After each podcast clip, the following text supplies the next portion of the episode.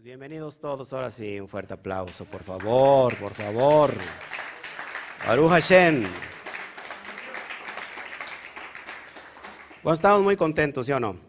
Gracias a todos los que han estado esperándonos. Les estamos platicando sobre la responsabilidad de ministrar luz. No es lo mismo eh, que salgas en la semana y cualquier situación, actividad te inspire para predicar de algo, ¿no? Y ya este, y entonces buscas un versículo que apoye tu, o que se adapte a tu vivencia. La Torah no se tiene que adaptar a ninguna vivencia. La vivencia se adapta a la Torah. Entonces sí, esto es muy, muy, muy demandante, más cuando hablas de energía, porque expresar energía es, es, proyectarla desde todos los niveles, desde todos los ángulos.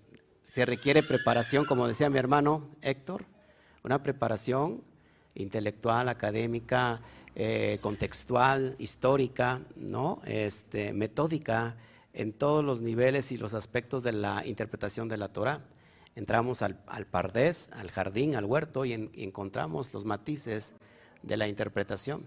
Entonces, todo esto, claro que, que a la larga de, a, la larga de los tiempos va uno adquiriendo mucha experiencia, pero de todos modos, cada es, es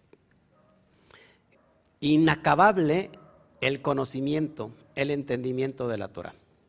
Así que gracias, amados, por estar con nosotros hoy. Espero este, hoy que el Eterno nos impacte con esta energía que está detrás de un cántico, el cántico de Moshe. Antes de, de estar, de despedirse de esta dimensión material, Moshe canta, valga la redundancia, un canto, un cántico profético, pero es un canto de reprensión de reprensión, así, fuerte. Pero detrás de eso está lleno de un secreto de absoluto amor. Wow. Que alguien me diga wow, wow aunque sea. Si no miau, lo que sea, pero que diga usted algo. ¿No? Ya. Bueno, antes de iniciar, gracias a todos los que están ya en YouTube y gracias a los que están ya en, en Facebook en Facebook. Ayúdenos por favor a compartir. Por favor, dele manita arriba. Si estás en YouTube, manita arriba, eso nos ayuda mucho, por favor. Si son de bendición estos estudios, dale manita arriba. Eso es completamente gratis, pero a nosotros nos ayuda mucho porque YouTube, el motor de búsqueda, nos ayuda a posicionarnos más, por favor. Y si no te has suscrito, ¿qué le decimos que qué? Que se suscriba. ¿Le cuesta algo suscribirse? No, deja tu comentario, mira de, escríbenos de dónde nos miras y por favor compártelos en todas tus redes sociales y grupos de WhatsApp. Tenemos que hacer el trabajo. Si estás en Facebook, no le pongas manita arriba, ponle un corazón así gigante, rojote, porque eso también nos ayuda mucho. También es gratis, no te preocupes. Deja tu comentario y ayúdanos a compartir en todas tus redes sociales, te lo voy a estar agradeciendo. Bueno, antes de meternos a esta dimensión, Quiero traer a colación un testimonio más sobre las cargas energéticas, sobre las aperturas energéticas que hemos estado haciendo en estas fiestas llamadas las Muadín de otoño. ¿Quiere escucharlo o no? Bueno, nuestro hermano, que aquí está, él es muy penoso, eh, nuestro hermano Juan, Johanán, después de Rosh Hashanah, ¿se acuerdan que vivimos Rosh Hashanah? hace exactamente más de 10 días, 11, 12 días, por ahí así. No, 14 días, ¿no? Ok. Al otro día, acuérdense que es, bueno, en Rosh Hashanah es un día eh, que es Kadosh, no se trabaja. Como él lo obligaron a trabajar, amados hermanos, él tuvo que ir a trabajar. Él trabaja en un ayuntamiento y bueno, él tuvo que ir a trabajar. Le dijeron, no, no, aquí se trabaja, hay mucho trabajo, nada que de descansos. Y fue. La idea es que dice que se subió una escalera, estaban trabajando, no sé si estaban cortando algo. Estaban cortando árboles y ramas y todo eso. y subió una escalera de aluminio y cuando estaba en la parte superior, es decir, arriba, la, la escalera se hizo así. Entonces dice, que, dice mi hermano que él volteó hacia abajo y estaba lleno de piedras. Y dijo, pues hasta aquí voy a quedar. Hermano, ¿cuántos años tiene? Sí, no, pues más que yo, usted. Oh, salió más, más, hablando de, de no ego, mire.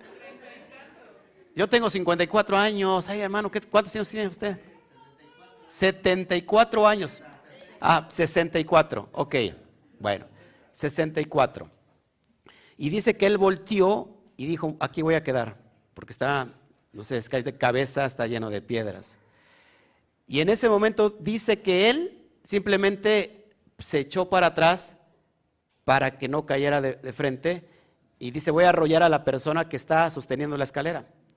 Entonces echa para atrás y dice que él simplemente cayó parado y como que se amortiguó. Y es todo. Y entonces la persona que estaba agarrando la escalera dijo, ¿cómo? O sea, yo nomás lo vi pasar por encima de mí, ¿cómo lo hizo? Y había una persona ahí que lleva otra religión, ¿no? Que es mormona. Y dice que ella vio clarito cómo unas manos lo agarraron de la cintura, lo tomaron y lo depositaron en la tierra de una manera sobrenatural, que lo vio agar, la agarraron de las manos, la cintura literalmente, y eso lo llevó, lo posicionó en la tierra. ¿Qué es eso? ¿Qué es eso? Un, una energía divina, ¿no? Un malaj, que un guardián donde lo deposita en el, en el piso. Lo mismo que pasó también apenas eh, el día de Yom Kippur, ¿sí? en, la noche de Yom Kippur con, este, este, matrimonio, lo mismo. Dejaron la plancha conectada en su casa y ustedes saben que eso es peligroso. Se dieron cuenta, Chio se dio cuenta que había dejado la plancha y viven dos horas de aquí y se iban a, quedar aquí en, Ciudad Mendoza y me dijeron, ¿qué hacemos, pastor? Le digo, pues como ustedes vean. Dice, yo confío, dijo Chío. Pero le estuvieron pensando y dijeron, ¿saben qué? Mejor nos vamos por cualquier cosa. Y fueron al hotel donde habían apartado, con mi esposa fueron y e, ellos y, y la persona que es el dependiente que está ahí en el hotel, vio una figura detrás de ellos, un hombre alto, un cabello hermoso, pero se quedó impactado con los ojos abiertos, no de miedo, sino de, impacto de lo que estaba viendo el hombre, de asombro. iba alguien con ellos. Yo no sabía esto cuando yo me bañé el otro día, antes de venir aquí, siento en mi tiferet una voz que me dice, hubo alguien divino que desconectó la plancha, la, conexión, el enchufe. Efectivamente, cuando ellos llegaron, la plancha estaba desconectada. Lo más curioso es que el cable hecho por Made in Beto, había un polo que estaba completamente aparte desconectado. Es decir, cosas sobrenaturales, porque a veces personas que están del otro lado de la pantalla, o quizás de los que estamos aquí, nuestra lógica, nos dice, esto es ciencia ficción. No, amados hermanos. Créame que la realidad supera la ciencia ficción. Esto es increíble. Y solamente por si algunos pensaban que habría dudas sobre lo que estamos llevando. Amados, estamos destapando el secreto. Estamos destapando la energía divina que contiene cada vasija de luz. Si la destapamos y abrimos esa luz, esa luz nos viene. Así que Baruch Hashem. Pero acuérdense, acuérdense, presten mucha atención. Podemos hacer cortos circuitos. Si no nos establecemos bien, es decir, no tenga miedo. Pero si yo, si nosotros estamos creyendo en algo divino, como es la misbot revelada, porque la misbot o la mitzvah, perdón, es un, yo no me gusta llamarlo así, pero es una, un mandato. En realidad el Eterno no pone mandamientos, el, Eterno da códigos para que tú cuando los abras te beneficies de ello, ¿me entiendes? Pero si nosotros estamos abriendo códigos para recibir esos beneficios y hacemos todo lo contrario del contenido de ese código, podemos causar que cortos circuitos. Y eso sí, puede ser fatal. Por eso es muy importante que en esta dimensión de maestros, porque ya no somos niños, se supone que en esta dimensión ya no hay niños, sino que tiene que haber maestros que ya no estén necesitados de la lechita espiritual, de los viejos rudimentos, sino que ahora tengan una mentalidad mesiánica. Por eso decía Rab Shaul, ahora tienen la mente del Mashiach. Es decir, una vina que está siendo rectificada e iluminada. ¿Me explico? Para que seamos responsables de esos códigos. Se ve bien padre en la pantalla, no me había dado cuenta. ok, ¿estamos aquí? Bueno, mientras me ponen la pantalla para que no se pierda nada de lo que vamos a proyectar, hoy en la tarde, a las 5 de la tarde, después de la comidita, ya nos vamos a quedar aquí, Baruch Hashem, tengo un estudio exclusivo, solamente por Zoom, para personas que realmente están rectificando su vida. Los secretos místicos de Sukkot. Solamente por Zoom lo voy a dar, lógico, a ustedes y a los que quieran añadirse por Zoom los secretos místicos de Sukkot. ¿Qué es lo que vamos a abrir en Sukkot? ¿Qué es lo que vamos a celebrar en Sukkot? Acuérdense, todo es energía. ¿Y la energía sirve para qué? Para algo, para producción, para movimiento. ¿Ok?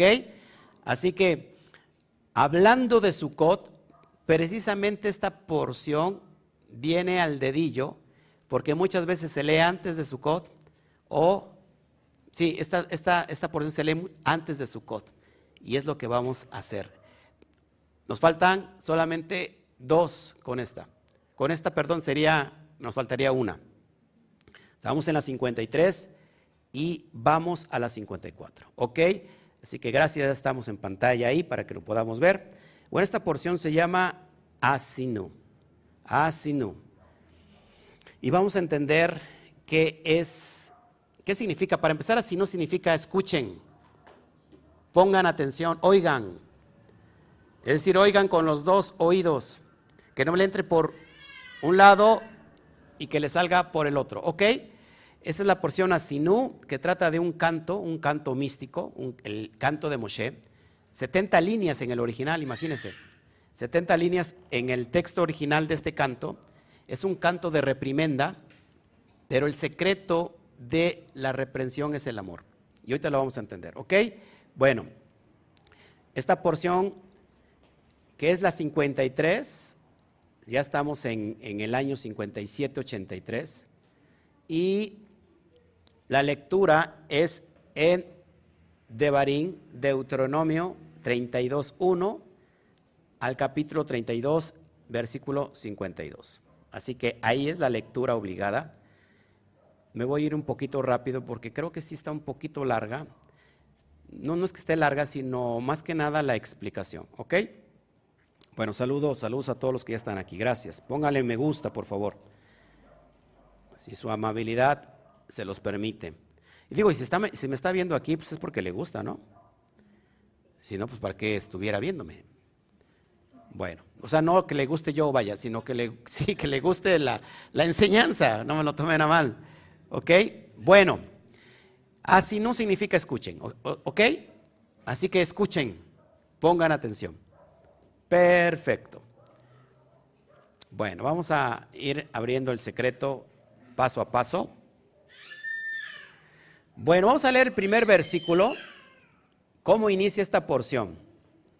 Dice así, escuchad cielos y hablaré y oiga la tierra los dichos de mi boca.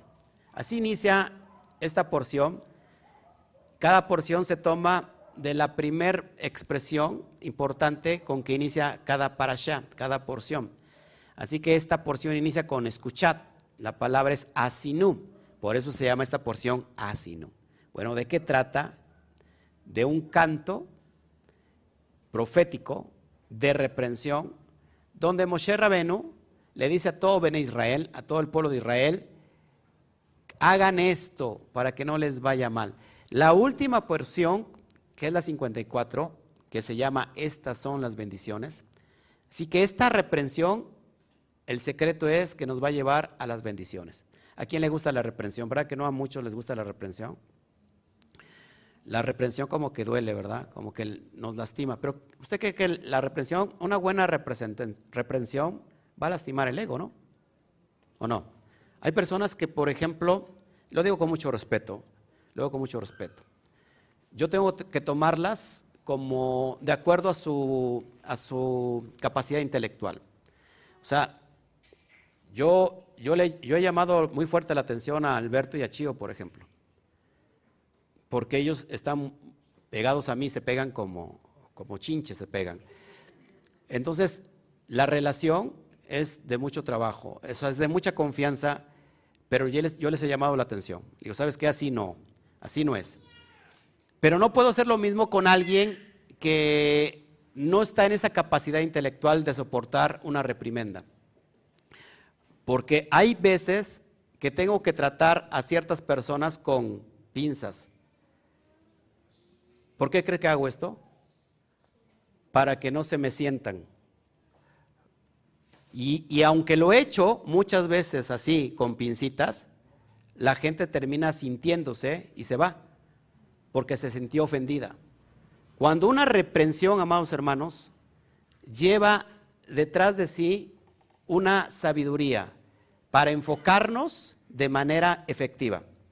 Así que, amados, imagínense Moshe, la capacidad de Moshe Rabenu para decirles este canto de reprensión.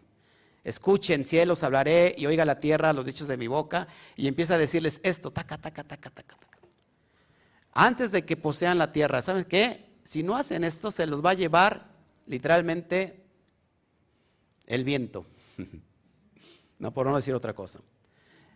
Y nosotros, como intérpretes de, la, de la Torah, de la ley, el mensaje y el, siempre debe ser un consejo de reprensión, pero lleno de amor. Así que la reprensión no se tome como, como un enojo, sino como algo que está cargado de amor. Y ese es el secreto de esta porción. Vamos a ir avanzando. ¿Ok? No se me enojen, ¿eh? no se me sientan de lo que les diga esto. Entonces hoy vamos a, escuchar a Shirat Ha-Sinu.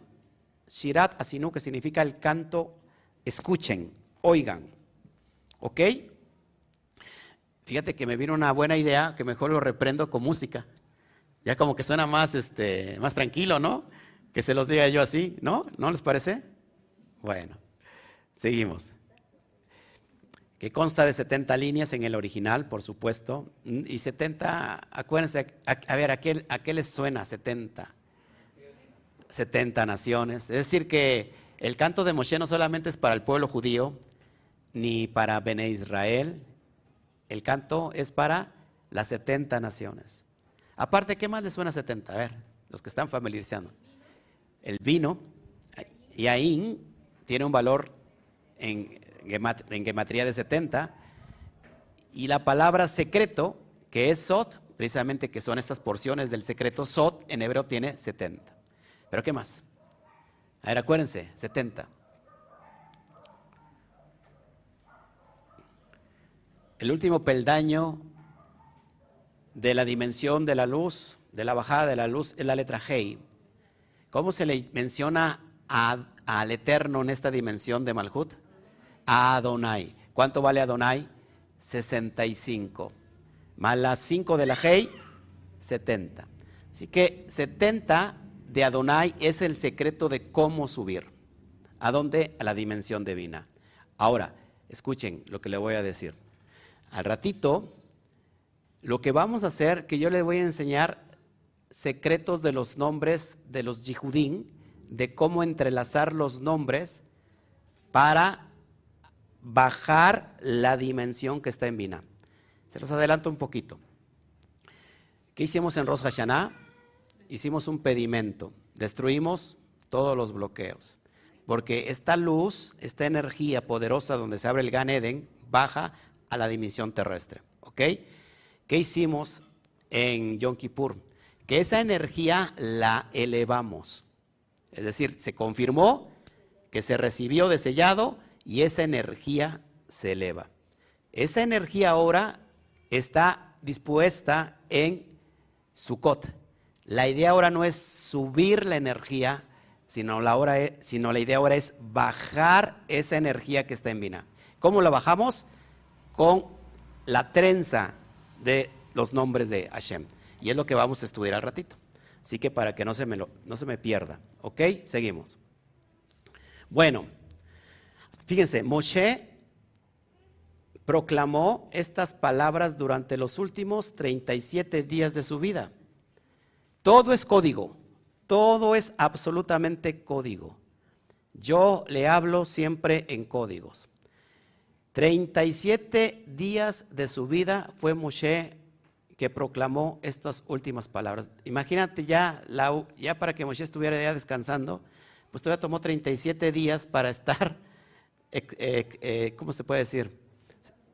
Exhortando a Bene Israel. 30. O sea que el líder nunca va, va a terminar de exhortar. Baruch Hashem. Seguimos. En el Sefer de Devarim, es decir, en este libro que es llamado Deuteronomio, Moshe, dicen los sabios, la mística, que alcanzó el nivel más alto de su profecía. Aquí en Devarim es las palabras de Moshe es el nivel más alto de la profecía, del estado Nebiú. Los cuatro libros anteriores, es decir, Bereshit, ¿qué más? Shemot, Baikra y Bamidbar, ¿eh? Esos cuatro libros anteriores, dicen los sabios que Moshe recibió las palabras de su profecía directamente de Hashem y luego él las escribió. Lo importante es que estamos viendo qué está pasando en este Sefer llamado Devarim, que de hecho Devarim ¿qué significa? Palabras, palabras.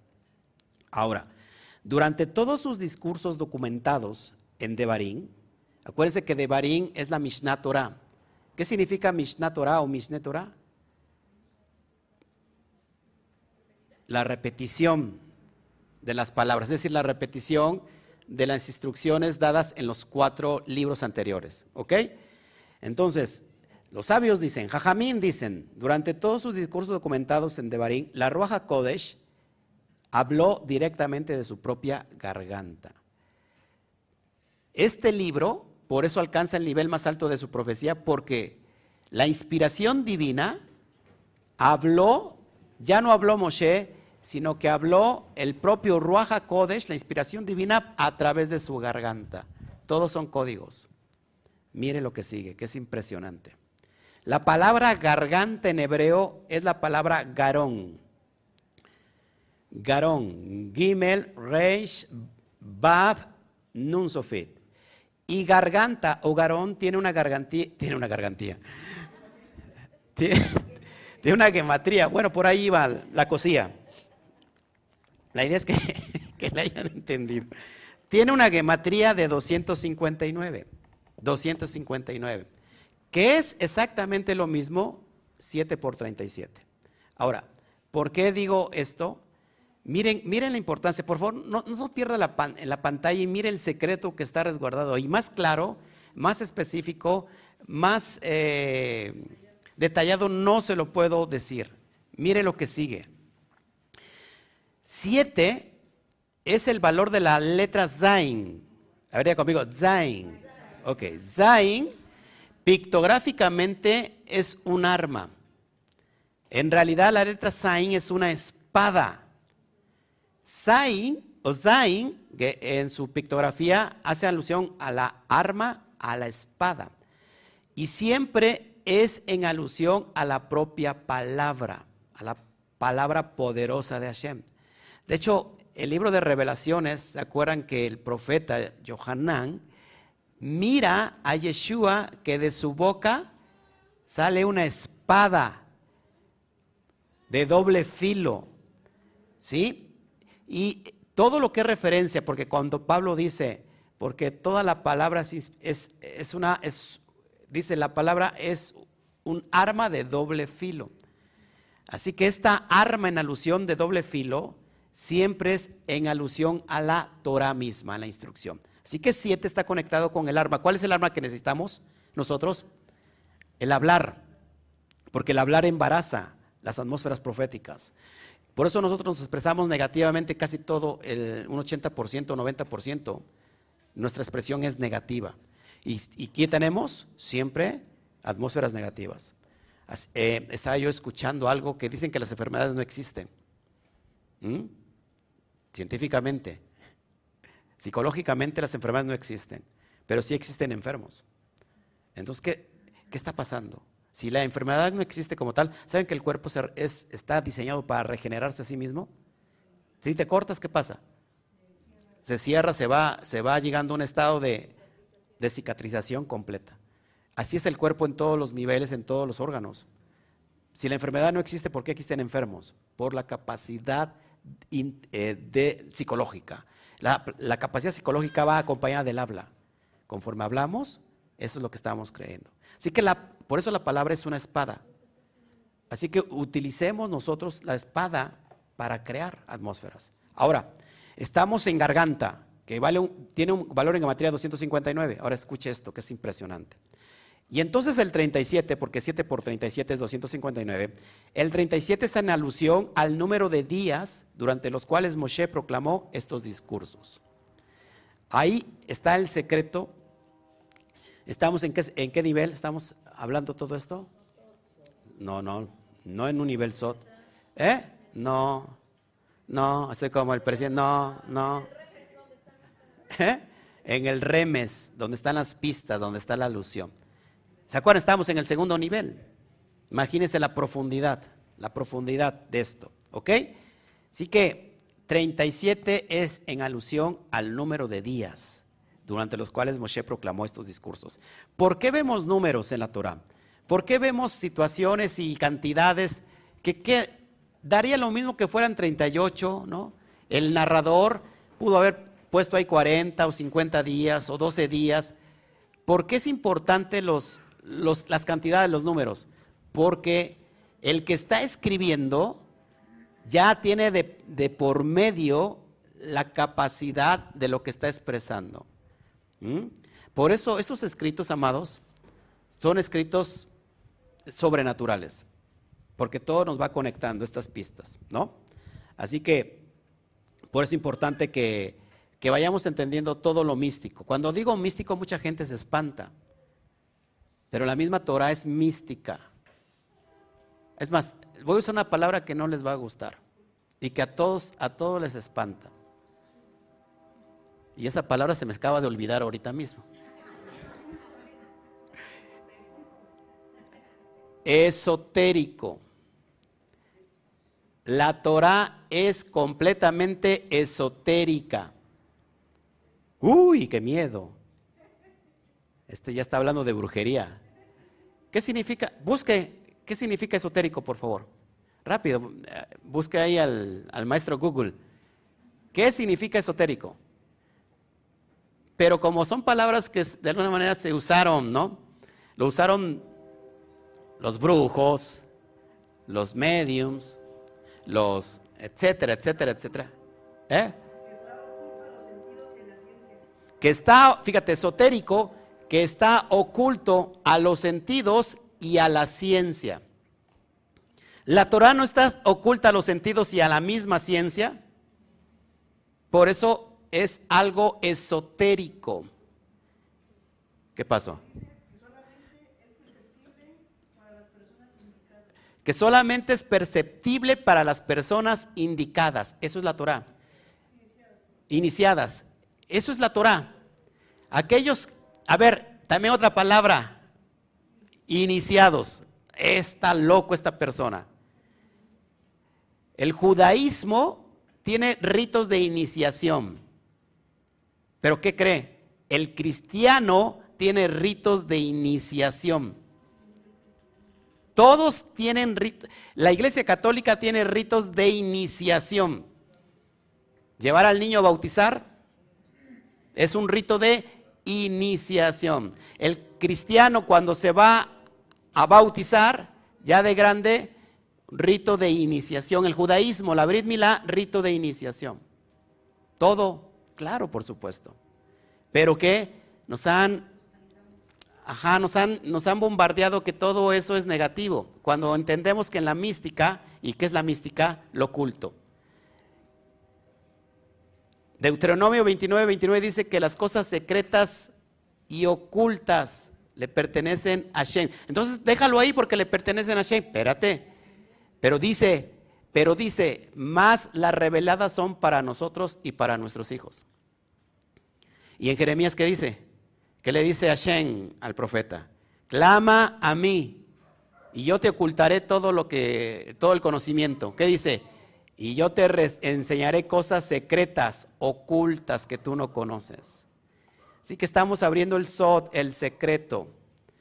Dice también el libro de Proverbios, ayúdeme, que la, el trabajo de un rey es, no, la gloria de Hashem es esconder un asunto, pero el trabajo del rey es encontrar ese asunto, ese asunto.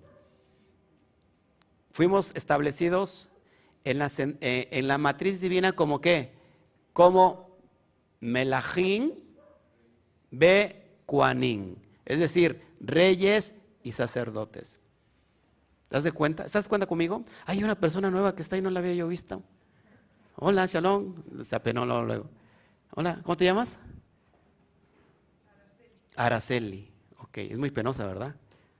Bienvenida, Araceli. Bueno, no, no hay alguien nuevo que no conozca y no vea yo. Ah, ¿cómo te llamas? Levantas la mano. Laura. Ah, bienvenida, Laura.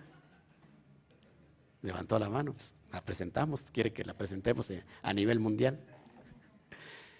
¿Me están siguiendo, amados hermanos? Entonces, ¿ya veo la importancia por qué destapar los secretos? Porque si nosotros vamos a lo literal, ¿Qué nos enseña lo literal? Pues nada. Hay unas palabras que están ahí, que están reprimiendo. Pobre, este Moshe no tiene sentido del humor. Estos ni hicieron nada, son la nueva generación, ya lo está regañando. Viejo, como ya está viejito y anciano, pues es gruñón, ¿no? Y es enojón. No, no, no, estamos viendo el secreto. Y este canal, por supuesto, amados hermanos, es el secreto. Quiero hacer un paréntesis aquí, muy respetuoso. Porque me han preguntado, ¿Por qué ahora, si yo pensaba mal de la Cábala, por qué estoy enseñando Cábala? Bueno, ¿qué me llevó a la Cábala? Me preguntan. Y yo les he dicho, el estudio responsable y profundo me llevó a la Cábala. Es decir, la misma Torah me llevó al secreto de Cábala.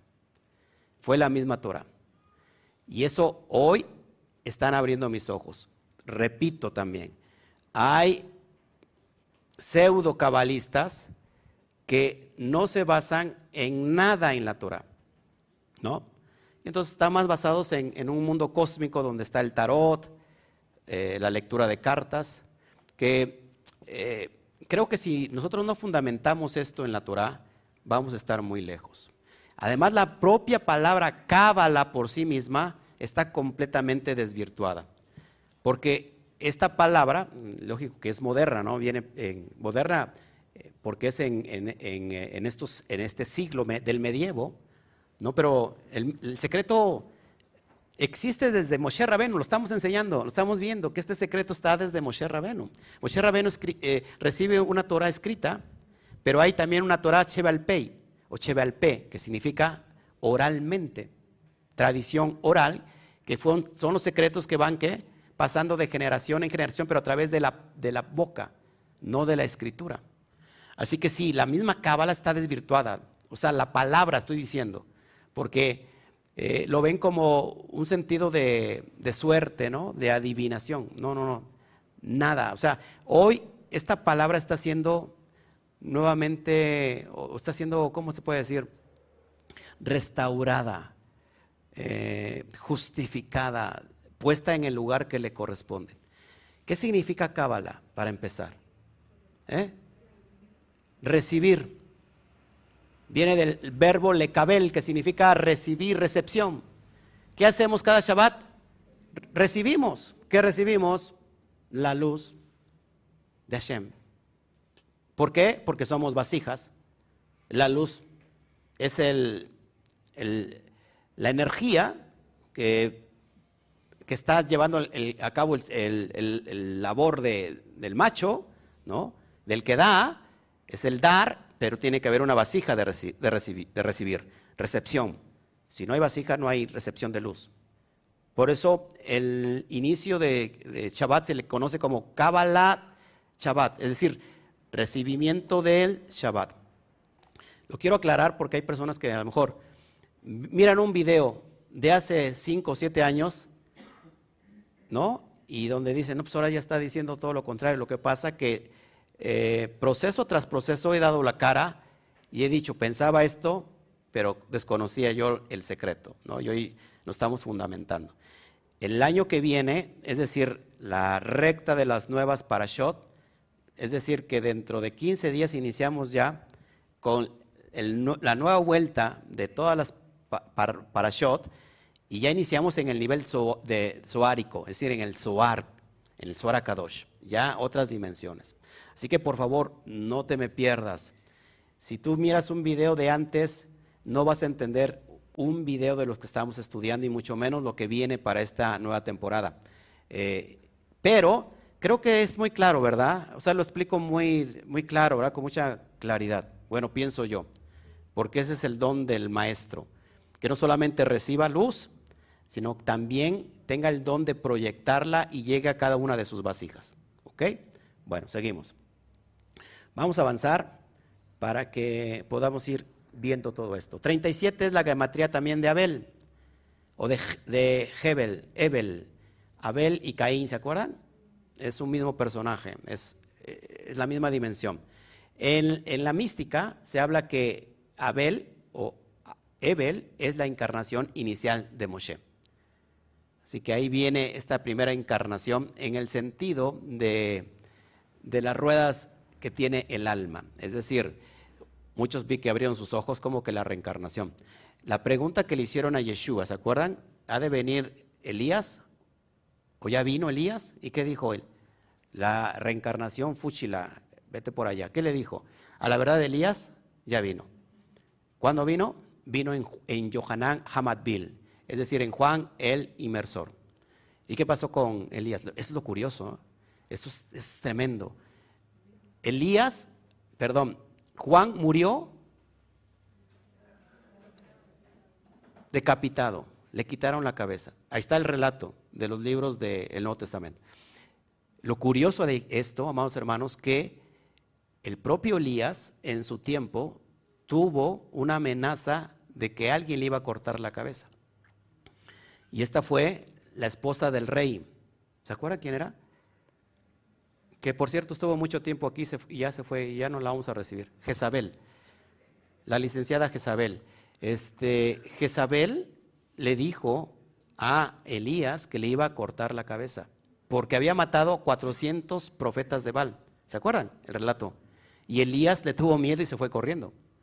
Hay que tenerle miedo a una mujer cuando está enojada. Sí, sí, cuando ya está enojada, uh, huyele. Paz, paz, dice shalom, shalom, porque si no te va a terminar cortando. Se le queda mirando esta mujer a su esposo, mire, y nomás. Sí, hay que tener miedo, hay que tener miedo. Bueno, y lo curioso es que, Yeshua, es que Johanan Hamadbil terminó cortándole la cabeza y Yeshua dijo que él, ya, Elías ya había venido en la persona de Johanan. No significa esto que estoy creyendo en la reencarnación, porque en realidad la reencarnación literal no es así, sino más bien es la transmutación de las almas. Ya después, eso, ese es un conocimiento muy profundo, muy elevado, y no estamos, no estamos para hablar hoy de eso, no estamos preparados todavía para eso.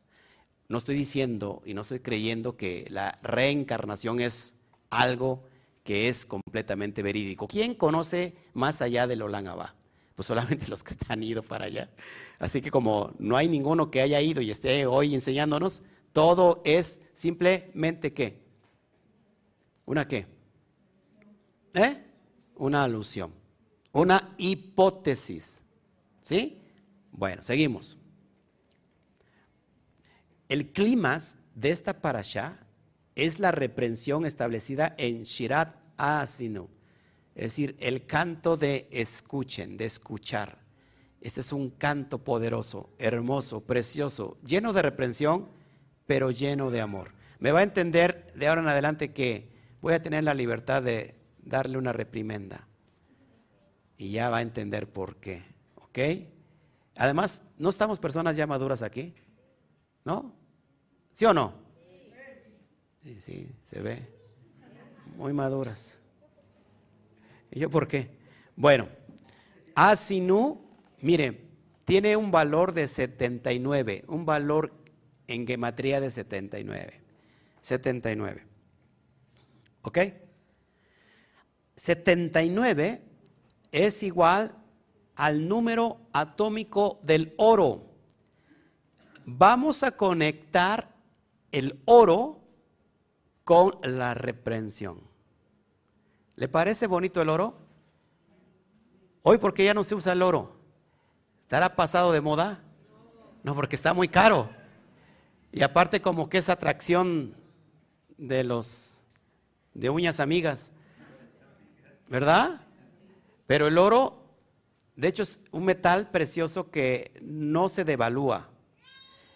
Así que el propio, el, fíjense, el propio valor de Asinú tiene exactamente la misma cantidad de lo que vale el oro o la cantidad de oro en el nivel atómico. Esto a mí me encantó esto, es impresionante. Ahora, ¿por qué oro? Vamos a ver por qué, cómo el oro se, se inmiscuye en esta dimensión del canto. ¿Por qué el oro? ¿Se acuerdan cómo menciona el libro de revelaciones que en realidad son libros que están llenos de códigos, que nada es literal? Pero ¿se acuerdan cómo son las calles celestiales? De oro. Y si todas las calles son de oro y las paredes son de piedras preciosas, entonces el polvo de qué es? Pues de oro. Y el polvo que nos cae de vez en cuando, ¿de qué es? De oro. Se ha llenado la gente de oro aquí. Tanto que la queremos llevar a empeñar para que construyamos aquí el, lugar. Seguimos. El oro y el más alto nivel de Teshuvah es exactamente lo mismo. ¿Por qué el oro está conectado a la reprensión y la reprensión a la Teshuvah? Se los voy a enseñar con estos códigos poderosos. ¿Quiere escucharlo? ¿Quiere verlo? ¿Sí? ¿Sí o no? Bueno, pues no se pierda para el siguiente programa. A la misma hora, el mismo canal. Bueno, los hago reír porque también este, yo creo que la Torah debe, tiene todas sus partes, ¿no? Se puede enseñar de manera estricta, pero también de, de manera amable y de tal modo que también el, alma se alegre, porque estamos en un día que es para alegrarse. Ahora, fíjense, la Geburá, que se traduce como límites, como reprensión, como, no como castigo, porque en realidad no es un castigo, está motivada por el Geset, por el Geset. ¿Cómo que la Geburá está motivada por la bondad, por el amor? Pues sí, fácil se lo explico. ¿Cuántos de aquí tienen niños o hijos? Si usted no castiga a su hijo, no, si usted castiga a su hijo, perdón, no significa que no lo ame, que no lo quiera. Lo castiga o lo reprende o lo limita precisamente por amor. Pero ¿qué pasa? Que el chamaco lo ve mal. Papá no me quiere. Déjame vivir mi vida. Ah, pues entonces agarra tus cosas y órale hacer tu vida. Paga tú tu luz, paga tú tu, ropa, tu, tu, renta, paga todo lo que yo te doy. Ah, pero para eso sí no, ¿verdad? Ahora que tenga 18 años, ah, pues de una vez si quieres. Algún día mi hijo me dijo así, ah, pues de una vez, ¿para qué te estás esperando? Pues apenas tengo 16, pues de una vez, te haces hombre, sirve que te haces hombre. Los judíos a los 13 años ya son hombres. ¿Mm? Ahora, amados hermanos, si un padre, una cosa es un padre amoroso y otra cosa es un padre baquetón, alcahuete, que alcahuetea todo lo que hace el chamaco o la chamaca. No se me vaya a ofender y luego me vaya a acusar ante el DIF. Mira, agárrele unos chanclazos. A mí me volaban eh, zapatos voladores por la cabeza, no, lo que cayera, este, lo que cayera. Me volaba y yo, hacía yo como el que se agachó, como, el periquito que dijo, o como el pepito, ¿no? Que se agachó. En serio, amados hermanos, y miren, y miren si yo estoy traumado. Miren si yo estoy traumado, soy un hombre de bien gracias a la reprimenda de mi madre y de mi padre. Mi padre era un poquito más alcahuete. A él, pero hay un motivo, lo trataron muy mal a él de chico. Y él no quiso repetir eso. Mi madre e, es muy, muy, muy sólida. Pero gracias a las chanclas voladoras de mi madre y a lo que cayera, soy un hombre de bien. Bendito sea el Eterno porque mi madre me puso límites, mi madre me castigó y mi padre también me reprendió porque si no hoy sería un verdadero delincuente. Cuando yo no someto a mis hijos, lo estoy convirtiendo en delincuentes en potencia. Porque le estoy permitiendo que hagan lo que ellos quieran. No se me vaya a ofender el chamaco. ¿Mm?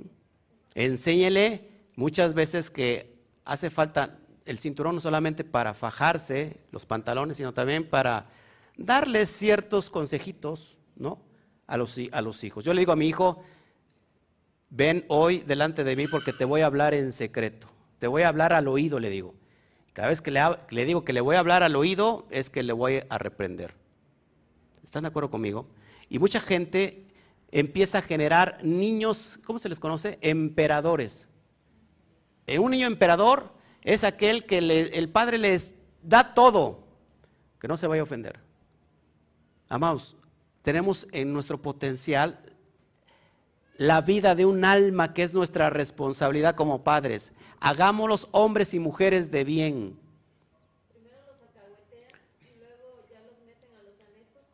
Claro, claro. Por, por, ejemplo, Alberto, que durante muchos años ha estado delante de, de ¿cómo se llama estos lugares? Centros de rehabilitación. Ellos dicen, el padre lo alcahuetea por muchos años y cuando el, hijo ya se corrompió, cayó en un estado de, sí, ¿no? de, vicio, pues los mandan después ahora entonces a los centros de rehabilitación. No, eso no es la solución, la solución viene desde antes. Enséñale al hijo, a ser responsable. Yo un día le dije a mi papá, déjame vivir mi vida, porque como todo joven, somos rebeldes sin causa. Pero no entendemos a papá y a mamá, nunca lo vamos a entender hasta que seamos papá y mamá, hasta que seamos padres. Ahora entiendo a mi papá, ahora entiendo a mi mamá y digo, ¿cuánta razón tenían mis padres? Pero tenemos que darnos nosotros mismos que golpes de cabeza para que podamos entender la lección. Así que si me estás escuchando joven, niño, y los que están aquí, por favor, evítense molestias. Evítense pasar por el camino largo. Váyanse directamente por, la, por el buen consejo. No vas a recibir mejor consejo que el de tus padres, punto. Así tu padre sea muy anticuado. Así tu padre o tu madre sea muy anticuados. Te aseguro que ese consejo te va a llevar a bien.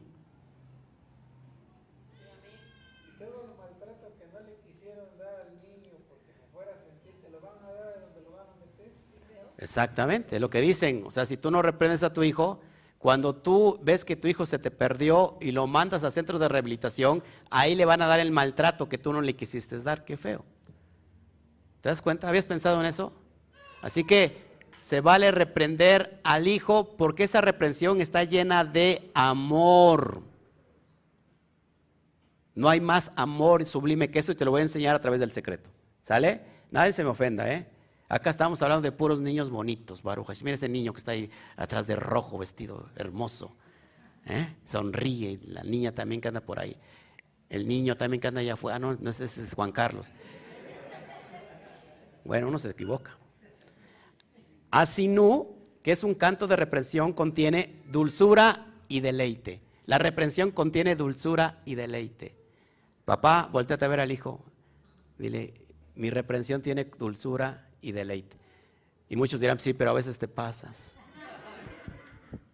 Eres muy empalagosa. ok. El final de este libro nos conecta con las bendiciones dadas al pueblo. Cuando se termina esta parasha, inicia la que sigue, que en, hebreo o sí, significa, en español significa estas son las bendiciones. Es decir, primero Moshe da la reprensión y ahora después dice estas son las bendiciones. ¿Qué le decimos al, niño cuando lo castigamos? Bueno, te voy, a, te voy a castigar, pero después de esto te voy a premiar, porque se supone que has aprendido.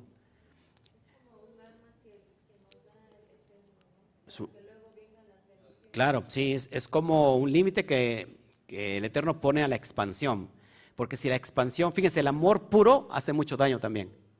Es decir, tú amas mucho, mucho, mucho, mucho a tus hijos, y porque lo amas, no lo castigas, no lo corriges, eso hace daño.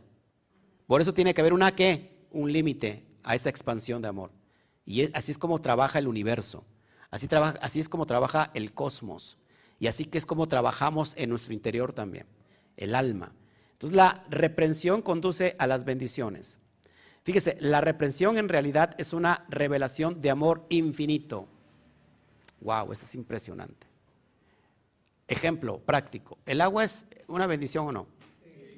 Ahora, mucha agua, ¿qué pasa? Destruye. ¿Se dan cuenta que lo mismo que es bendición, en exceso, sin límites, puede ser que destrucción? Lo mismo es el amor. ¿El fuego es bendición? Pues sí, porque llegas y, cocinas con fuego. Pero si no hay límites para el fuego, ¿qué pasa? También te quemas y se destruye. ¿Te das cuenta que todos esos elementos son, están diseñados para dar bendición, pero cuando no hay un equilibrio, se va, se va a la destrucción. La reprensión abierta es preferible al amor oculto. Dice eh, uno de los hombres más sabios que ha existido, que al último perdió toda su sabiduría porque tuvo mil suegras. ¿Quién es? Salomón. En Proverbios 27.5 dice, la reprensión abierta, escuche, por favor, piénsele tantito, mire, mire, mire. La reprensión abierta es preferible al amor oculto la reprensión abierta es mejor al amor oculto. Y te lo voy a enseñar por qué. La palabra tojeja, la palabra tojeja, que se traduce como reprimenda o reprensión, al último termina con dos letras claves. Het y hei. Lo lo pongo en azul para que entiendas. Reprimenda, tejeja. Dile a tu hijo, rato te voy a dar tejeja. Pues amor, ese es amor. ¿Qué reprime? Nancy nada más voltea así de rojo, así, no sé por qué. Hasta miedo, tiene miedo hasta voltear esta mujer, hombre. Tejeja, o tojeja, perdón. Reprimenda o reprensión. No te, no te preste mucha atención. Las dos últimas letras, het y hei, juntas tienen un valor de 13. 13 es en alusión a la palabra ajabá. Y ajabá, que significa amor, exactamente tiene el valor de 13. Es decir, que reprimenda la puedo partir en dos. En las primeras letras que tú estás viendo, taf, baf, kaf, y en het, hei. Cuando yo separo la reprimenda, esta frase en dos, me da la palabra Toje Ahabá, que significa en el amor. Lo blanco que tú ves, separado de arriba de reprimenda, de Tojeja, Taf, Baf, Kaf es Toje. Toje. Y lo azul en relación a la gematría de amor Ahabá. Es decir, que Tojeja, Toje Ahabá, Toje Ahabá significa en el amor. ¿Cuál es el secreto de la reprimenda o de la reprensión? En el amor. ¿Te das cuenta? ¿Sí se dan cuenta o no? Bueno. Si puedes agrandar más la pantalla, es, que estás, este, no está la pantalla completa. Bueno. ¿Sí, están, ¿Sí están atendiendo o no, amados hermanos? ¿Les gusta o no? ¿O quieren reprensión? Porque pongan atención. Amados, ¿los reprendo seguido a ustedes? ¿Eh? Díganlo. ¿Eh? A ver si lo reprendo o no lo reprendo. Yo digo que sí lo reprendo seguido. Si no es, si es que siempre. Siempre. Pero si no hago eso, no les amo. Ajá, sería como darles eh, el avionazo. Mira, hay gente que no viene en Shabbat porque llueve. Hay gente que no viene en Shabbat porque no llueve. Hay gente que no viene en Shabbat porque hace calor. Hay gente que no viene en Shabbat porque no hace calor. ¿Sí me explicó? Soy necio de que estoy insistiendo que no quebranten Shabbat porque olvídate de, de lo religioso, por favor, olvidemos de lo religioso. No hemos entendido el punto máximo de conexión energético que hay en el Shabbat. Es más, el Shabbat es tan fuerte y poderoso que por ejemplo, en Yom Kippur no hace falta hacer una cosa que se hace en Shabbat, por ejemplo, porque el Shabbat ya está establecido. Y hay gente que no viene. ¿Para quién es el beneficio? Para la persona. La persona que no viene no está entendiendo absolutamente nada y tiene problemas en su vida. Y por eso no viene a Guardar Shabbat porque se le pasó una cosa, se le pasó aquella porque no ha entendido que el Shabbat es el punto máximo de conexión que necesita el hombre con el bendito sea. Y hay gente que lo toma desde su casa. Pero la idea no es tomarlo desde casa, sino que hagamos juntos, nos compilemos a hacer energía. Porque el Shabbat es la novia. Y el, y el es un principio en la creación. Les voy a enseñar rato cómo el lulaf y el etrog, que es lo que se hace en Sukkot, es para quitar todo espacio que está separando. Shabbat hace lo mismo, junta la dimensión donde está el nombre Yuhebat Hei, que es Serampin, lo une a la última Hei para que ya no haya espacios. Eso es lo que hace el Shabbat. Los espacios creados son los que forman enfermedades en el ser humano, en el cuerpo del ser humano. Lo que hacemos en Shabbat místicamente, energéticamente, es quitar, llenar todos esos espacios, porque estamos uniendo la última Hei. Estamos rectificando nuestra Binah que está completamente confusa, oscurecida, falta de entendimiento. El Shabbat nos da la luz para dar el salto cósmico, la Binah, que está llena de luz.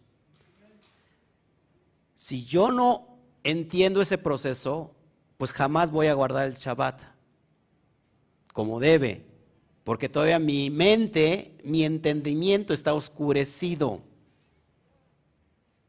Pero dice la persona, yo soy Israel. No, porque Israel es una conciencia elevada. Si ustedes supieran cuántas personas nos ven del otro lado y familias enteras que con mucha amor quisieran estar hoy con nosotros, pero que no pueden. ¿Por qué? Por el tiempo. Están en otros países. Y hay personas que vivimos aquí y no lo hacemos. Sí, y queremos todos peladitos y en la boca. Ahora, si el Shabbat es importante, pues imagínate los picos de energía que tienen que ver cada fiesta, ¿no? Cada muet. O sea, difícilmente, si no, fíjense, esto es curioso. Si yo no entiendo la energía del Shabbat y lo transgredo constantemente, Es decir, yo transgredo el Shabbat, ¿se enoja Dios? ¿Se enoja Shen? Cuando transgredes, te transgredes a ti mismo. Es decir, te estás quitando la oportunidad de la energía de bendición. Si tú no has entendido el Shabbat, mucho menos vas a entender las, las energías, las energías de la Muadim. Nunca. ¿Se dan cuenta? Así que, Toje Jabá. Toje Jabá significa que en la reprensión hay amor. ¿Seguimos o no? Ya nos quedamos aquí. Bueno. No, pues más faltaba que dijera, no, acá acabamos, ¿no? En el Tania, en el capítulo 26, hay dos niveles de bondad. En el libro El Tania, capítulo 26, dice, expresa que hay dos niveles de bondad. Lo que, la que puede revelarse abiertamente, ojo, la bondad que puede revelarse abiertamente y la que proviene de una fuente aún más alta, pero es que es demasiado grande para ser contenida por cualquier vasija o recipiente. Y por lo tanto, debe permanecer oculta dentro de una vasija áspera y por lo tanto muy dura e irrompible. A veces lo que nos parece áspero en la vida es lo que contiene un amor que no podemos comprender. ¿Por qué me está yendo mal? Si estoy guardando el Shabbat como se debiera. No, pues a lo mejor no estás guardando el Shabbat como debiera. Y, no has entendido el amor, por eso te lo tiene que enviar en, un, en un paquete áspero, rugoso. ¿Me estás entendiendo? ¿Cuántas personas han dicho, estoy guardando el Shabbat, tengo un año que intento ir, pero ya llevo un mes? Y no viene bien. Mi vecino tiene más dinero que yo. Si estás guardando el Shabbat por tener dinero, creo que estás equivocado. Estás guardando el Shabbat por elevar tu alma. El dinero viene junto con eso. Y todos los bienes que tú quieras. Es muy importante. Sigo. Estas dos formas de amor se asemeja a la plata y al oro, según la Torá, que es lo mismo agua y fuego.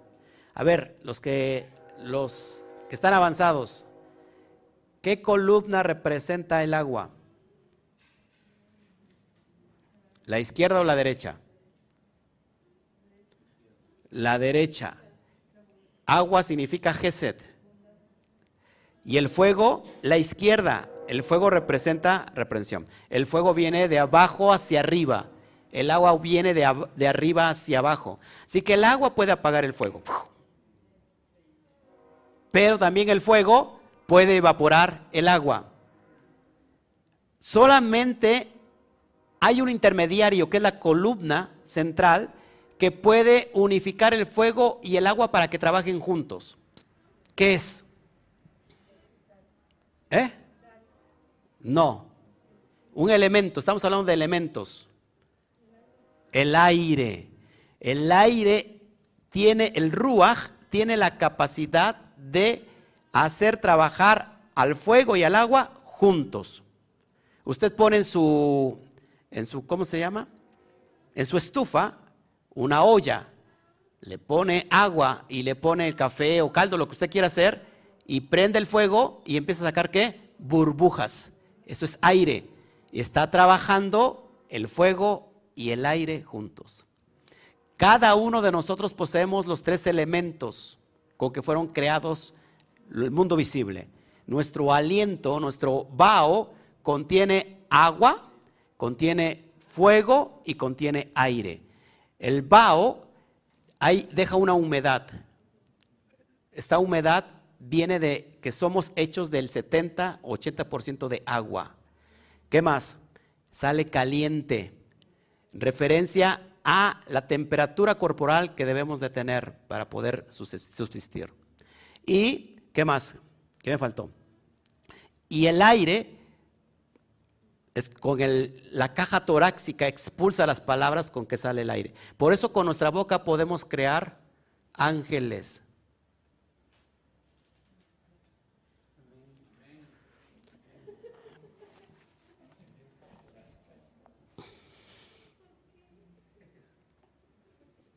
Y, yo, dicen los demás, ¿yo por qué?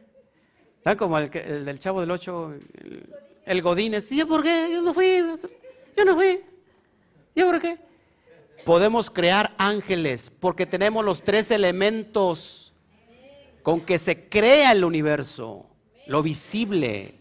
¿Y cuál es la tierra? El cuarto elemento. Somos, nosotros somos, estamos formados por los elementos de la tierra.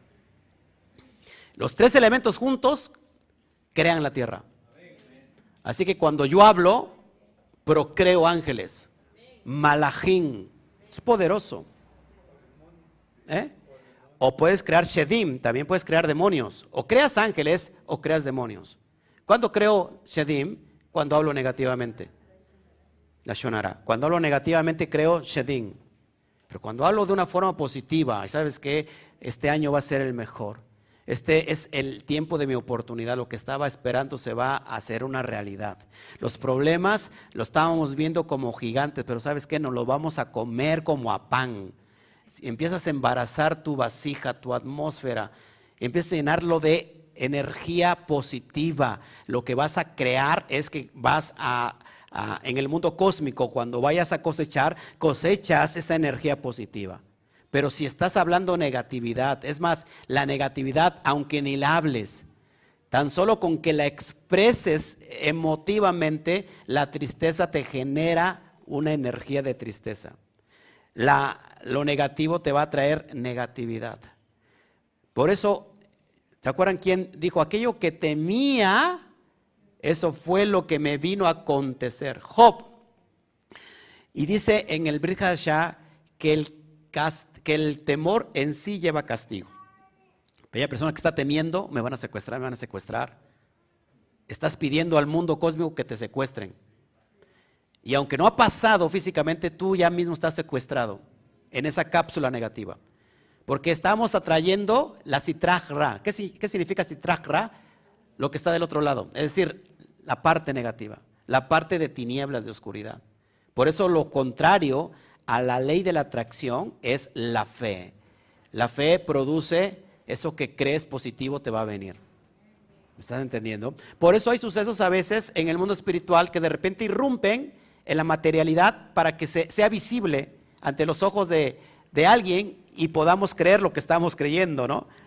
Podamos entender lo que estamos creyendo. Wow, sí, se manifestó un malaj, ¿no? En mi vida y es impresionante. Bueno, bueno, algunos se preguntarán qué es, el Tania, ¿no? El Tania es, déjenme poner mis lentes. El Tania es la obra fundamental del movimiento de Jabat. Jabat es un movimiento que está construido de Gesed, eh, de, de, de, de Biná y de Dad. Allí está escrito los fundamentos prácticos y místicos de la filosofía de Jabat. Por eso dice que en el Jabat también en el capítulo 50 dice esto, que, que estas formas de amor se asemejan a la, plata y al oro. En nuestra dimensión, fíjese, ponga atención, el, el amor que se asemeja al oro no puede obtenerse a través de nuestros propios esfuerzos, es decir, de nuestros propios méritos. Y debe darse como un regalo o entenderse como un regalo de Hashem en lo más alto. Y esto se logra solamente a través de la perfecta Teshuvah. Teshuvah, no digas Teshuvah, di Tashub Hei. Es decir, regresa al pacto, regresa a la Hei. Es decir, unifica la Hei al Seirampim para quitar todos los espacios negativos. ¿Ok? Esto es lo que es la dimensión del amor en el sentido o en relación al oro. El oro solo se revelará dice la mística, en el Olán Abba, es decir, en el mundo venidero. Algunos creen que solamente se va a revelar con la construcción del tercer templo. Yo digo que no va a haber construcción, que el tercer templo ya está construido. ¿Quiénes somos nosotros? Así que debemos estar llenos de oro, en el sentido, eh, no solamente en el sentido práctico, sino en el sentido espiritual. El oro representa, ¿qué representa el oro para, que me entiendan? divinidad. Divinidad. Algunos puedo ver su aura. No precisamente está eh, de color oro. Ya después le digo de qué color es. ¿Me está entendiendo o no? ¿Seguimos o no? ¿Está interesante o no? Bueno, el cantar de Asinú, es decir, esto que estamos enseñando, está lleno de un amor ardiente por el pueblo de Israel, por el alma israelita. Es un amor que se asemeja al oro. Es decir, como que la reprensión de Moshe está llena de amor. Es decir, la reprensión de Moshe es oro puro. Porque aunque parece que te está regañando, o sí te está regañando, pero es para darte amor. ¿Ahora entienden, hijos? Lo que es la reprimenda. Hijos, eh, hijos del... ¿De la qué? Hijos de la reprimenda. ¿Ahora entienden? Hijos de la guayaba, ¿entienden ahora? Que no son de la guayaba, sino que son de un Padre Celestial que nos ama y que todas las cosas, dice que todas las cosas ayudan para bien a los que amamos a Hashem. Todo nos ayuda para bien. Hasta las cosas negativas que nosotros lo vemos como negativo, que en realidad no es negativo, es para ayudarnos para bien. Bueno, sigo. Este tipo de amor no puede ser contenido en nuestra realidad presente dentro de otra cosa que no sea una vasija áspera y dura. A veces el amor viene acompañado de, de geburá, de límites. Mire, suena algo como que, ¿sí quieres decir algo, hija? Es que también nos había dicho que el oro representa la realeza y los reyes. El oro representa la realeza y los reyes, sí y representa lo divino. Mire, mire, mire, mire. ¿Cómo que una enfermedad puede ser enviada por Hashem y está llena de amor? Porque si no viene tal restricción para tu cuerpo, no lo vas a dejar de hacer. Por ejemplo, hay personas que toman, ya ahí va el pastor otra vez, refrescos todos los días De repente me siento mal, que ore por mí el pastor para que sea sano. Se me subió la glucosa y me dijeron que tengo diabetes. diabetes.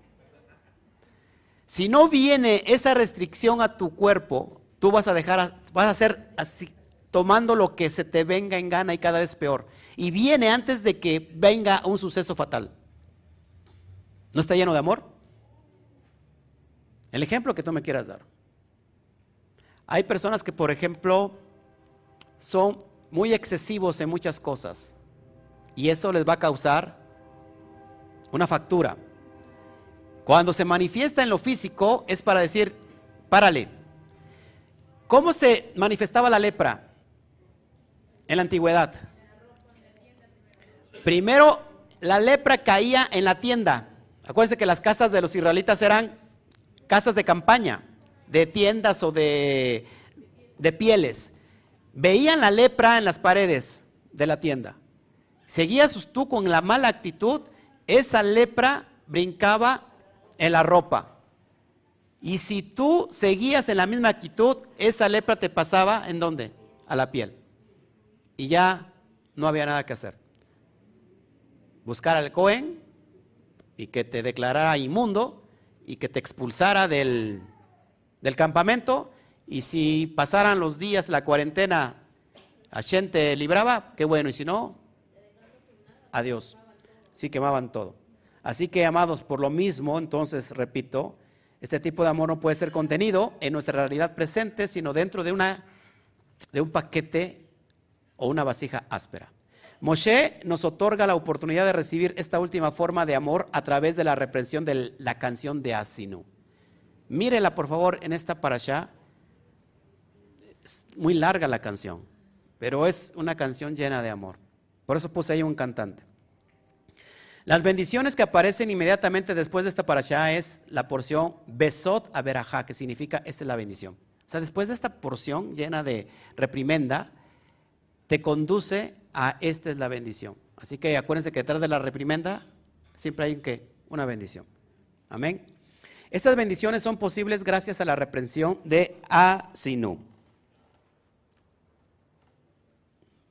Baruch Hashem por el contenido de esta porción. Ahora la palabra tojeja, que es reprensión, y berajá, que es bendición, suman 666. La marca de la bestia.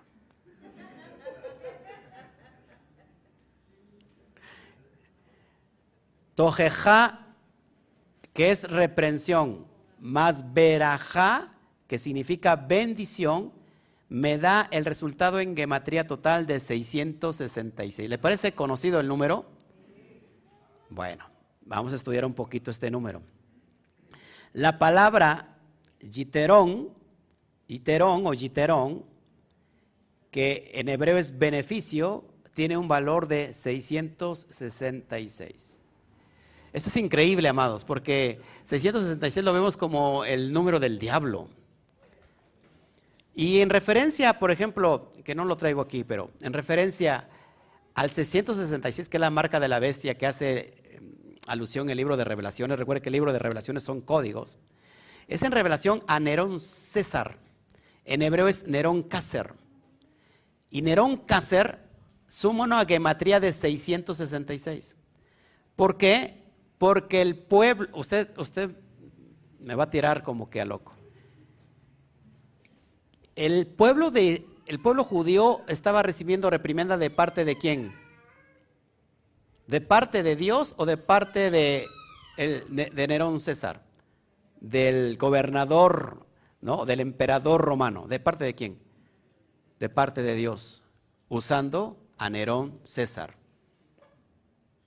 Pero a veces el pueblo judío no entendió, ¿entiendes? Por un lado, estaban desechando la luz que traía el Sadik a través de su enseñanza, que es Yeshua. El Sadik fue mancillado, crucificado, muerto, no solamente por el imperio romano, sino también concebido desde las, actas, las, altas directrices del, del, ¿cómo se llama? De la Casa de Justicia, del Beidim, que es el Sanedrín. La misma historia que pasó con Yosef Hasadik, por venderlo. Los hermanos quisieron matarlo y después le dijeron al padre murió. De ahí vienen 430 años de esclavitud. Viene otro sádic. Cada muerte de un sádic produce juicio. Viene la muerte de un sádic y es perseguido por la enseñanza que hasta el día de hoy nadie lo comprende, ni cristianos, ni católicos, ni mucho menos judíos. Y hoy llevamos dos mil años o más dos mil años de reprensión, porque no hemos entendido la luz. ¿Sí me explicó? Y no estoy hablando de religión aquí. Entonces, la marca de la bestia en su tiempo fue Nerón César, Nerón Cácer, que vale 666, para traer juicio al pueblo judío. Giterón 666 es la palabra beneficio, porque detrás de un juicio, de una restricción, hay un beneficio. Pero aparte 666 tiene que ver con el oro. Con el oro, no dije con el oro, porque eh, acá pensó en su oro que tiene ahí en casa. No, con el oro. Mire cómo lo, relacionamos. Fíjense, beneficio, Giterón aparece exactamente 10 veces en la Torah. 10 veces es un, nombre, un, número cabalístico poderoso. 10 diez expresiones con que Hashem crea la tierra, lo que vemos hoy, diez árboles de la vida, los diez mandamientos, las diez plagas, es un número muy fuerte. Así que eh, todo eso es beneficio. En el Sefer de Eclesiastés, la lectura delante de la fiesta de Sukkot, fíjense, en Sukkot leemos durante la semana todo el libro de Eclesiastés. ¿Cuál es la esencia de Eclesiastés? ¿Se acuerdan? Todo todo es vanidad de vanidades. ¿No? No hay nada nuevo bajo el sol. Todo es vanidad de vanidades. Es decir, le voy a enseñar por qué vamos a estudiar el Sefer de Eclesiastés. Bueno, en el Sefer de Eclesiastés, que es lo que se lee en la fiesta de Sukkot, nos conecta con, la, con nuestra interioridad. Acuérdense que nos va a conectar siempre con nuestra interioridad. Ahora, En el, el número 666 se menciona tres veces en la Torah. Dos veces como el peso del oro que llegó a Shlomo en un año fue de 666 talentos de oro en el original. Esto lo vemos en Primera de Reyes 10:14 y en Segunda o, sí, Segunda de Crónicas 9:13. 666 son el peso del oro. Por eso el 666 está en alusión al oro. Y el otro texto que viene en la Torah es en Esdras 2.13, que hace relación al retorno de todos los judíos que regresan, perdón, retorno es lo mismo, al retorno de los judíos que vuelven del exilio babilónico. Y dice así, la descendencia de Adonicán, 666. Miren cómo le quitamos lo, que se ha satanizado durante mucho tiempo. Te aseguro que las personas que andan enjuiciando y, condenando a medio mundo, tienen la marca de la bestia. En realidad no leen la Torah como debe de ser. Así que hay, nuevamente, 666 en relación al oro y en relación también a todos la descendencia de Adonicam. Seguimos. ¿Cuál es la conexión aquí entonces? Dice Deuteronomio 11:26, presten atención, casi voy a terminar. Eh, mira aquí, hoy pongo delante de ti una bendición y una maldición. ¿Se acuerdan? Que eso lo vimos en la parasha Re. Bueno, dice así en el hebreo, Re, Anoji, Noten, Lifneihem, Ayon, Beraja, Uklala. Así es en hebreo. Ahora, esta expresión Anoji noten leifneyem o neigen ayom berajá o contiene siete palabras, el cual se puede dividir en cinco y en dos. Gramaticalmente podemos dividir. Estas son, mira aquí pongo delante de ti, bendición y maldición. Ahora, entonces siete en cinco y dos. La palabra, mire, mire, ya, ya voy a terminar. Ponga mucha atención, por favor, no se me distraiga. La palabra para oro en hebreo es zav. Zav. Que está formada precisamente de una zain, una hei y una bet. ¿Cuánto vale zain? Siete. Hei, cinco. Y bet, dos. Haciendo alusión, amado, precisamente que la bendición y la maldición que vemos en el texto de 11.26 de Devarim o de Deuteronomio se puede partir, que son siete palabras, y se puede dividir en cinco y dos, haciendo alusión a la palabra oro. Eso es increíble. Usted no sabe ni dónde tiene usted los pies, por no decir otra cosa, se escucha feo lo otro. Estamos en Orizaba. Or, luz. Zav, oro. Luz de oro o luz del oro es lo que es Orizaba. No, pensé que se iba a brincar, iba a dar gritos de, de júbilo. Déjame pararme, tan siquiera me estiro tantito. Ay. Mendoza es parte del Valle de Orizaba. En Mendoza viven los ungidos. pero que de repente el ungido tiene que ir a Orizaba, porque se va a ir para Orizaba. Zav, Or Zav, Orizaba. ¿Había escuchado este planteamiento? Poderoso. Así que por eso somos la comunidad del Valle de Orizaba. Todo lo que estamos aquí, Ciudad Mendoza, Nogales, Río Blanco, eh, todo pertenece al Valle de Orizaba. También es profético. De hecho, en Orizaba está la montaña más alta. ¿Eh? 32 puentes hay aquí. En Orizaba, haciendo alusión a qué? A los 32 senderos de luz. Eso no lo sabía, hermana. 32 puentes a los 32 senderos de luz. Puentes son conexiones. Así que hermanos que son de, de Guerrero, dejen de guerrear y vénganse al valle de Orizaba. Baruch Hashem. Sirve que... Bueno, ¿seguimos o no? Ya casi voy a terminar.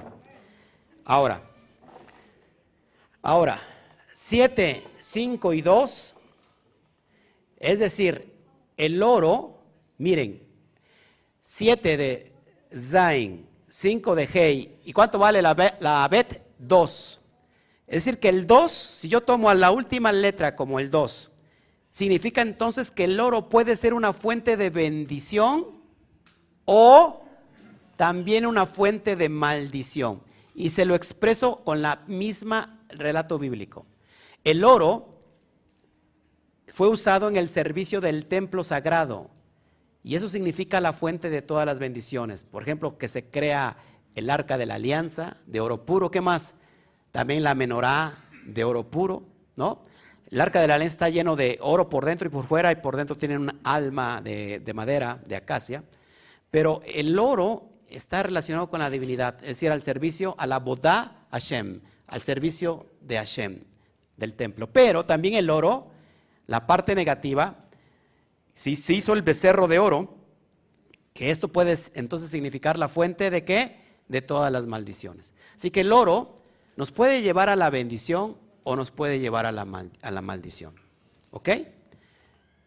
Y con esto voy a terminar ahora sí. 666, presta atención. 666 es exactamente la gematría de reprensión, bendición.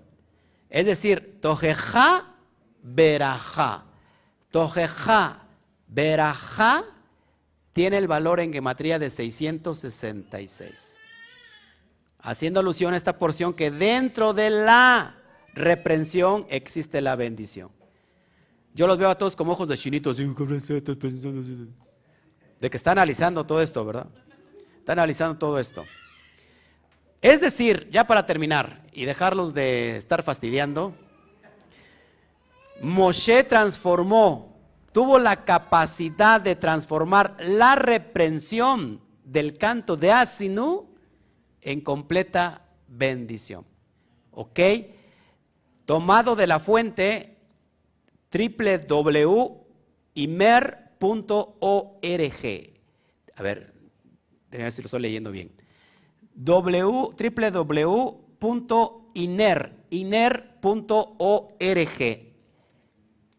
tomado de esta fuente con adaptación de Oscar Jiménez Glés.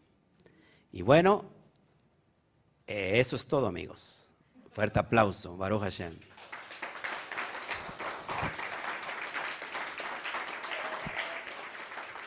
Bueno, bueno, bueno.